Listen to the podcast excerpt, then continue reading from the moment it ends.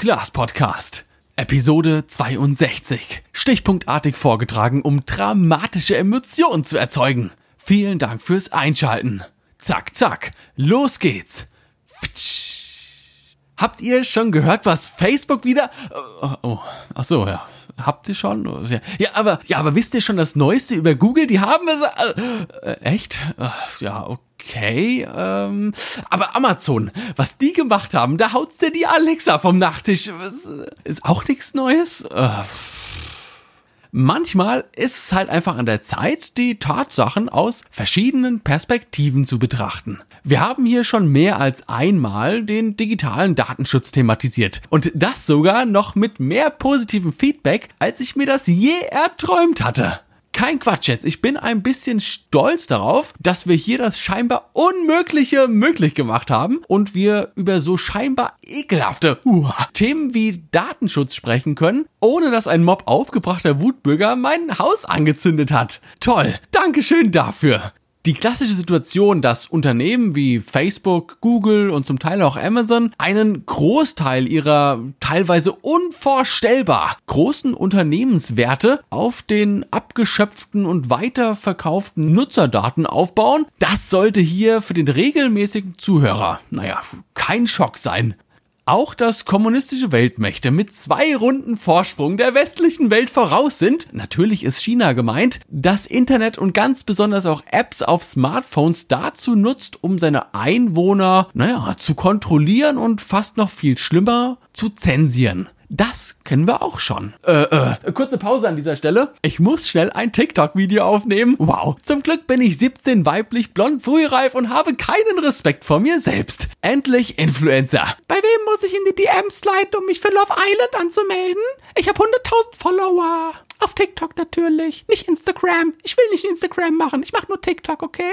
Apropos, in Folge 116, glaube ich, war es, habe ich ja schon mal etwas über die neu gewonnenen Beweggründe der Menschen gesprochen, die sich für Reality-Formate im Fernsehen bewerben. Und letzte Woche, da war es wieder soweit. Da habe ich natürlich einzig und allein im Dienste der Recherchearbeit für den Glas-Podcast nach zwei Flaschen Robbie Bubble und einem daraus folgenden Zuckerschock mich überwinden können, die Bachelorette auf RTL einzuschalten. Uah, da hockt sich doch tatsächlich einer dieser Primaten vor die Bachelorette und sagt ihr direkt ins Gesicht. Ja, dass sein Hauptgrund für die Teilnahme an diesem Format das Pushen seiner Personal Brand auf Social Media war. Ah. Jetzt hab ich schon direkt beim Begriff Personal Brand den ersten Wirkreiz bekommen. Ich möchte es nur noch mal für die Nachwelt per Definition festhalten. Nur weil man auf täglicher Basis ein Selfie von sich postet, sich auf Follower 24 10.000 Follower für 9,99 Euro gekauft hat und in seiner Story Sätze sagt wie, weil mich immer so viele danach gefragt haben, äh, ist das keine Personal Brand, sondern vielmehr, hm,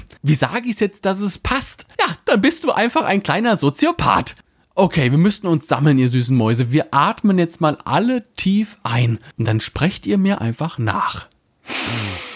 Nein, mich hat heute niemand danach gefragt, mit welchem Eyeliner ich mir quer durchs Gesicht gepinselt habe. Und wieder ausatmen.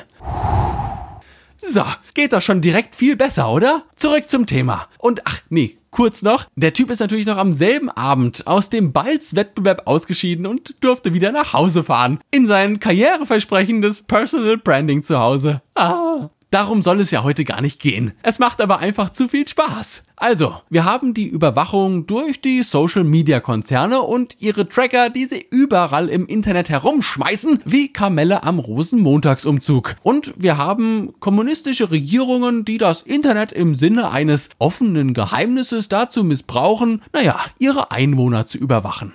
Puh, na zum Glück leben wir hier in Europa. Na zum Glück leben wir hier in Deutschland. Deutsche Land, gute Land. Äh, naja, zum Glück leben wir hier in hm, Deutschland. Was geht eigentlich hier ab? Ist Deutschland wirklich so frei von digitaler Überwachung? Und was haben eigentlich unsere von der NSA gemobbten Geheim- und Nachrichtendienste so, sagen wir mal, in den letzten zehn Jahren getrieben? Denen muss doch furchtbar langweilig sein. Ja, hier und da mal einen pädophilen Ring gesprengt, vielleicht auch ab und an mal ein Neonazi-Ring, aber hauptsächlich wird da doch nur ein Ring nachhaltig bekämpft. Der Ring Fleischwurst zur Mittagspause. Ist ja auch klar. Die Hauptarbeit übernimmt auch hier in Europa doch die NSA.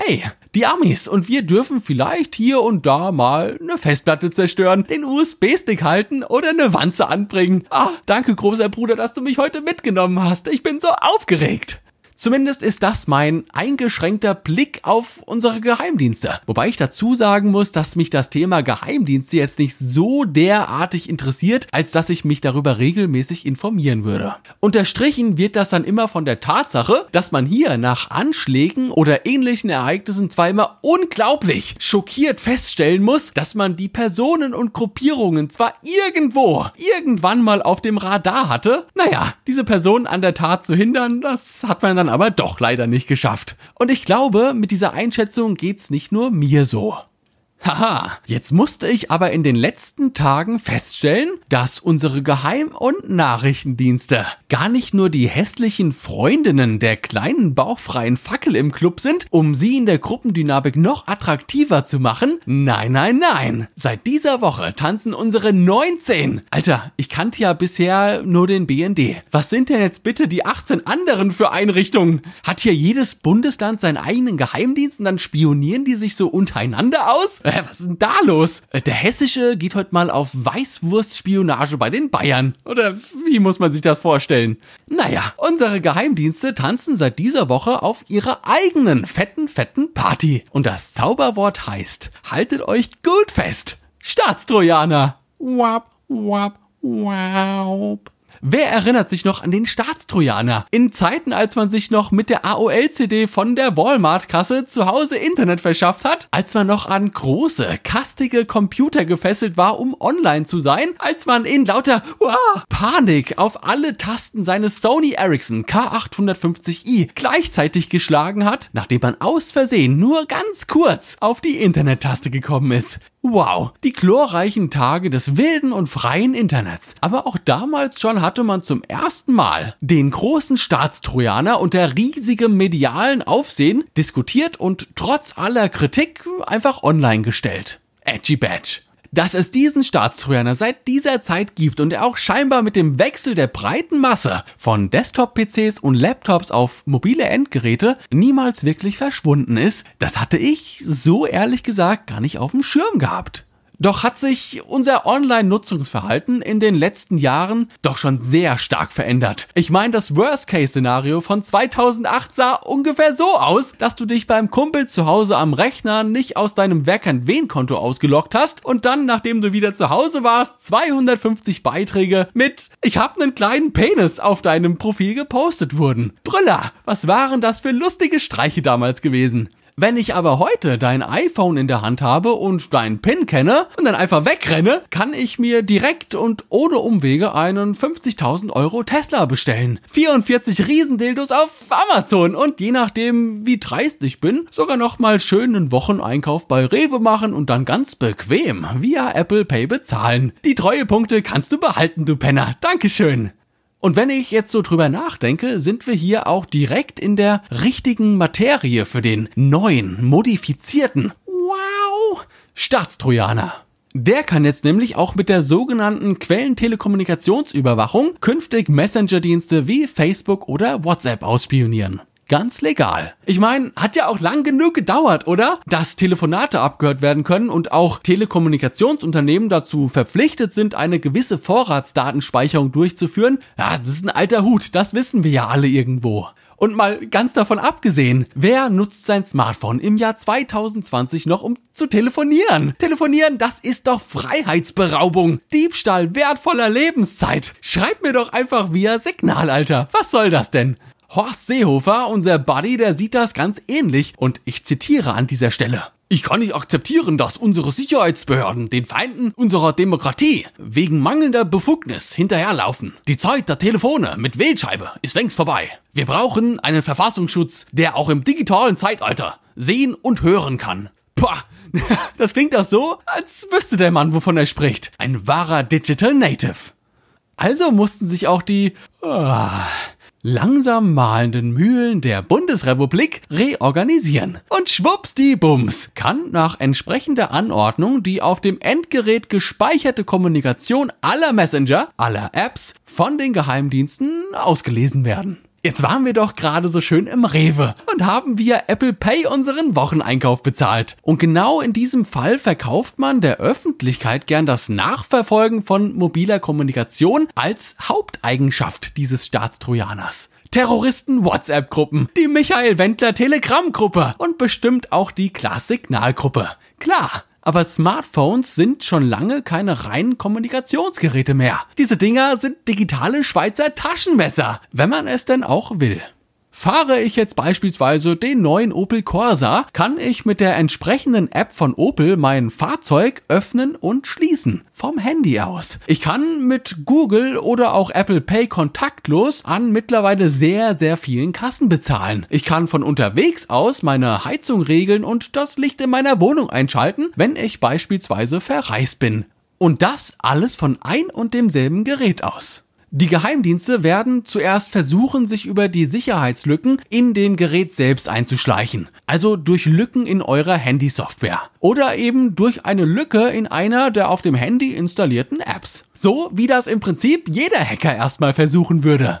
Und hier haben sich übrigens schon die ersten Sicherheitsfirmen gemeldet und dem Staatstrojaner tapfer den Kampf angesagt. Allen vorneweg das finnische F-Secure. Das kann man so ein bisschen mit Kaspersky vergleichen. Und die sagen ganz klar, Digga, Trojaner ist Trojaner. Mir doch scheißegal, wer das Ding programmiert hat. Und da niemand dazu verpflichtet ist, mit dem Staat zu kooperieren, wird man hier definitiv versuchen, den Trojaner so schnell wie möglich ausfindig zu machen und dann auch auszuschalten. Sehr sympathische Firma, wenn ich so drüber nachdenke. Daumen hoch vom Class Podcast. Jetzt wäre aber ein Staatstrojaner kein Staatstrojaner, wenn man sich nicht ein paar Vorteile herausboxen könnte. Einen kleinen Wettbewerbsvorteil sozusagen im Vergleich zu den kleinen pickligen Hackern zu Hause in dem Kinderzimmer.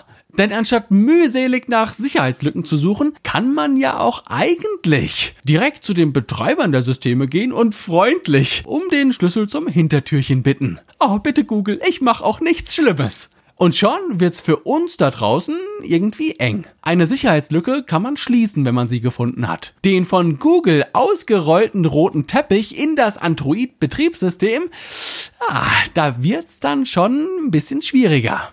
Spätestens, wenn man den Zugriff direkt über das Betriebssystem hat, wird klar, dass hier nicht nur Nachrichten auf den Messenger-Diensten von Interesse sind. Nein, nein, nein, das wäre ja viel zu einfach. Ich meine, klar, es ist doch schön zu wissen, was die Terroristen so untereinander in ihren Gruppen schreiben. Aber es wäre doch noch viel geiler, wenn ich auch wüsste, wo die gerade einkaufen waren. In welchem Baumarkt die gerade vielleicht irgendwelche Chemikalien geshoppt haben. Und natürlich auch mit welchem Auto sie sich aktuell von wo nach wo bewegen. Jetzt müssen wir eine Sache nochmal klarstellen. Dass man versucht, Terroristen den Gar auszumachen, damit bin ich natürlich völlig einverstanden. Danke Deutschland, dass ich mich so gut in meiner Kleinstadt beschützt fühle. Aber das, wie viele Terroristen oder Menschen, die zumindest auf irgendwelchen potenziellen Listen stehen, gibt es denn hier überhaupt? Wir haben auf der einen Hand so um die 83 Millionen Einwohner hier in Deutschland. Von denen ganz bestimmt nicht alle eine weiße Weste haben. Wahrscheinlich sogar die allerwenigsten. Aber dass sich einer von denen in der Innenstadt von Berlin in die Luft jagt, ich denke eher weniger.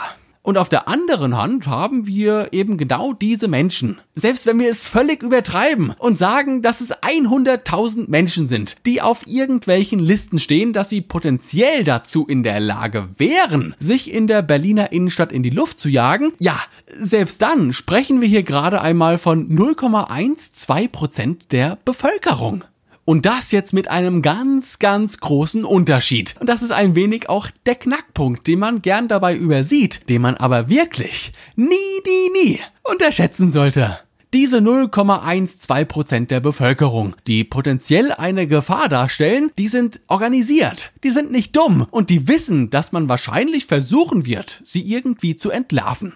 Ne? Wenn ich meiner Frau nicht fremd gehe, muss ich mich auch nicht darum kümmern, was für SMS meine Frau auf meinem Handy finden könnte. Das bedeutet, diese 0,12%, die im eigentlichen Fokus sind, werden alles daran tun, diese Überwachung so schnell wie möglich wieder loszuwerden und zu überlisten. Während, ah, während die 83 Millionen restlichen Deutschen, von denen, wenn wir ehrlich sind, ca. 70 Millionen keinen blassen Dunst davon haben, was alles auf ihrem Handy gerade geschieht. Ja, nee, also ich hab das, das hat sich von ganz alleine installiert. Ich war das doch gar nicht. Die sind sich weder über die Art der Überwachung bewusst, dass sie überhaupt stattfindet, noch haben sie auch nur im Ansatz das Bedürfnis, etwas dagegen zu unternehmen. Ich hab doch nichts zu verbergen, meine Güte. Nehmt doch meine Daten, nimmt sie. So kann man dem gemeinen Deutschen, dessen Hauptsorge es in den letzten sieben Monaten scheinbar war, mit was man sich in einer Pandemie den Arsch abwischt, auch hilfsbereit verkaufen, dass man sich jetzt auch noch zusätzlich on top die bösen Terroristen besiegen wird. Ein für alle Mal. Und wenn sie nicht gestorben sind, dann sitzen sie wahrscheinlich jetzt noch mit ihrem Handy auf der Toilette und scrollen seit 20 Minuten durch ihren Instagram-Feed. So, ihr süßen Mäuse, ich würde sagen, wir lassen es das mal wieder für heute sein. Ich hoffe, ihr hattet etwas Spaß, habt euch etwas unterhalten gefühlt und viel wichtiger konntet wieder ein paar kleine Infos in eurer kleinen süßen Glastupperdose mit nach Hause nehmen. Des Weiteren kommt in die Class-Signalgruppe, die auch garantiert vom Staatstrojaner überwacht wird. Ich habe in Zukunft vor, dann die Quellen zu meinen Folgen in dieser Gruppe mit euch zu teilen dass man so ein bisschen in den Austausch kommt. Nach dem Class-Podcast ist vor der Class-Signalgruppe sozusagen. Und ansonsten würde ich dann ganz einfach ungezwungen vorschlagen, dass wir uns das nächste Mal hören, wenn es wieder heißt Klaas zu dem Podcast. Lasst krachen, ihr süßen Mäuse. Ich hab euch ganz doll lieb. Ciao. Brrr.